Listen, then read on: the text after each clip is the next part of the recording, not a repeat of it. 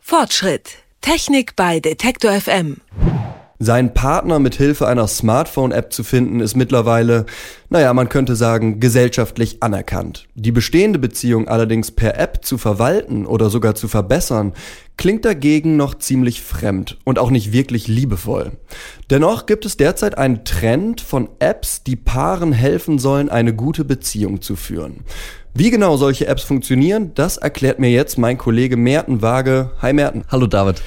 Merten, jetzt erzähl mir mal bitte, was muss ich mir unter diesen Pärchen-Apps eigentlich vorstellen? Naja, da gibt's erstmal verschiedene Funktionen bei den Apps. Da fangen wir am einfachsten mal mit einer Kategorie an, die vielleicht sogar du schon kennengelernt hast. Hast du schon mal so ein Geschenk für deinen Partner? Hast du da richtig daneben gelegen? Ja, na so richtig daneben gelegen vielleicht nicht. Ich räume aber ein, dass ich durchaus schon sehr uninspiriert geschenkt habe.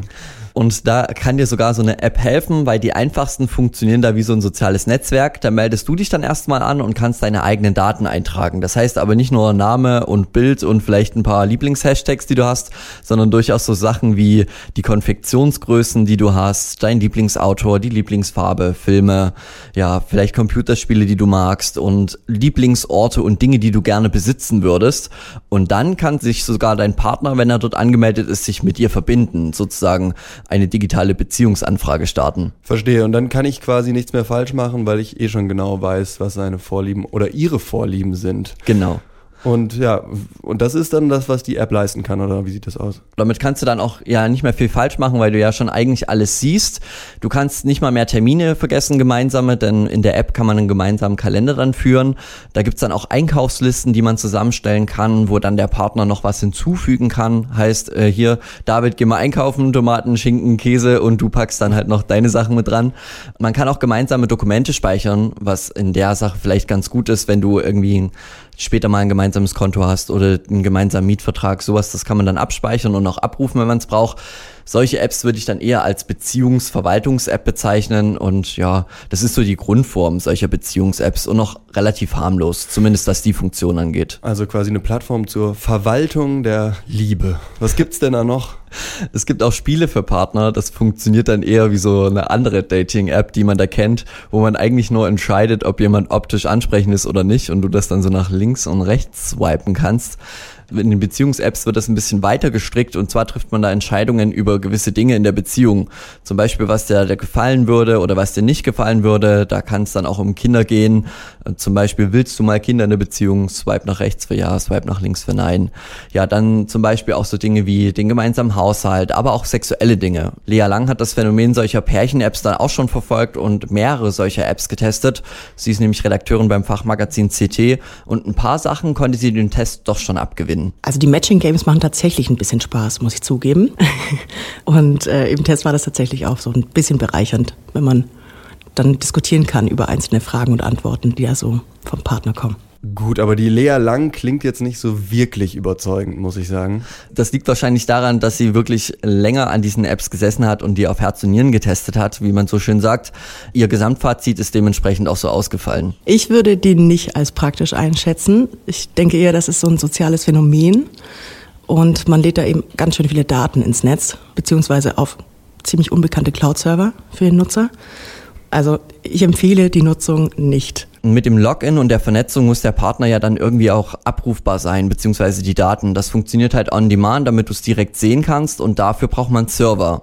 Aber keiner weiß so wirklich, wo die Server liegen und was auch mit den Daten passiert. Lang hat es in ihrem Test versucht und sie konnte das einfach nicht nachvollziehen, wo die Daten am Ende landen. Und dann kommt ja eben noch dazu, dass die meisten solcher Apps tatsächlich kostenlos sind, was zumindest die Grundversion angeht. Und da ist dann auch fraglich, wie die Programmierer dann Geld verdienen mit der App. Dazu kommen dann eben auch noch Apps, die wirklich wirklich auch fragwürdig für die Beziehung sind, weil sie eben den Partner wirklich ausspähen können. Sprichst du von diesen Apps, die man tatsächlich heimlich auf dem Smartphone des Partners installiert, um die dann äh, richtig schön nach allen Regeln der Kunst auszuspionieren? Ja, das ist so das, was man aus Film und Fernsehen kennt, dass man so heimlich das Smartphone nimmt, die App installiert. Aber das gibt's schon auch in der Realität, oder? Genau, die gibt es. Die sind aber auch wirklich vollkommen illegal. In dem Test sprechen wir nicht darüber. Ist irgendwie auch klar, dass man das nicht machen sollte. Aber es gibt tatsächlich Apps, die ähnlich funktionieren die nennen sich Partner-Tracker und da erlaubst du deinem Partner das halt zu machen. Also da werden verschiedenste Dinge quasi von dir freigegeben, wie Lang erklärt hat. Der gibt eben neben der Standortposition vom Partner auch den kompletten Weg des Tages an. Dazu kommen die ersten 30 Zeichen jeder SMS-Nachricht und äh, Anrufprotokolle. Das ist tatsächlich nicht unbedingt für die vertrauensvollsten Partnerschaften gedacht. Es würde mich aber auch sehr gruseln, wenn das viele Leute installieren. Das klingt jetzt aber auch schon wieder etwas gruselig. Sowas macht ja eher die Beziehung kaputt, denke ich mir, wenn man die volle Kontrolle immer über den anderen hat. Oder wie siehst du das, Merten? Ich habe mich einfach gefragt, wie sich das da anfühlt und habe das mit meiner Freundin einfach mal getestet am Wochenende und das ist schon weird. Sie hat quasi immer gesehen, wo ich stehe und auch den kompletten Weg, den ich gegangen bin über den Tag. Also wo ich auf Arbeit lang gelaufen bin, wie ich zur Arbeit gelaufen bin, wie ich wieder nach Hause gekommen bin, wo ich mal zehn Minuten stand. Dazu kommt dann eben noch Dinge, dass sie alle SMS-Protokolle gesehen hat von mir und auch alle Telefonlisten und dann auch wirklich in die Privatsphäre eingegriffen hat und das ist dann schon krass. Ja, das klingt für mich auch so wie äh, ja das offensichtliche Ende des gegenseitigen Vertrauens, was eigentlich die Grundlage für so eine Beziehung sein sollte. Aber warum liegen dann solche solche Pärchen-Apps trotzdem gerade im Trend? Das ist eben die Frage. Und äh, ja, Lang hat das schon als einfaches soziales Phänomen beschrieben. Ich finde eben auch witzig in den Apps, dass du deinen Partner in binnen von Sekunden auch wechseln kannst. Also du kannst direkt zum nächsten gehen, was irgendwie auch dafür spricht, dass es halt wirklich nicht so die wahre Art ist zu kommunizieren. Aber ich denke einfach mal, dass das Kommunizieren per App normal geworden ist und eben auch für Paare. Und im Gespräch mit Lang sind wir auch auf einen gemeinsamen Konsens gekommen. Man sollte dann eher nicht über die App kommunizieren, sondern schon über den Partner. Aber die Apps haben irgendwie so eine eben so eine Sache für sich. Auf jeden Fall sollte man da besser als Paar drüber sprechen.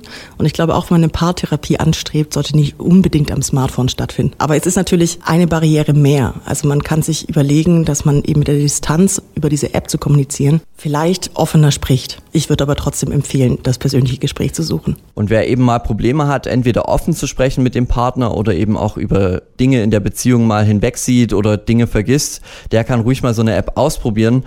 Da ist es eben nur wirklich wichtig, wichtig, da zu wissen, dass niemand weiß, wo die Daten am Ende landen und wofür die Daten auch verwendet werden und dass man dann eben mit so einer App eventuell auch wirklich was kaputt machen kann in der Beziehung, das also nicht wirklich förderlich für die Beziehung sein kann. Sagt Merten Waage. Er hat Pärchen-Apps ausprobiert und darüber mit Experten gesprochen. Das war's auch erstmal mit dem Fortschritt für diese Woche. In der nächsten Woche geht es dann um Gadgets, die einem mit einem Klick Dutzende Sprachen sprechen lassen können. Also bis dahin, tschüss, salut, adios, ciao.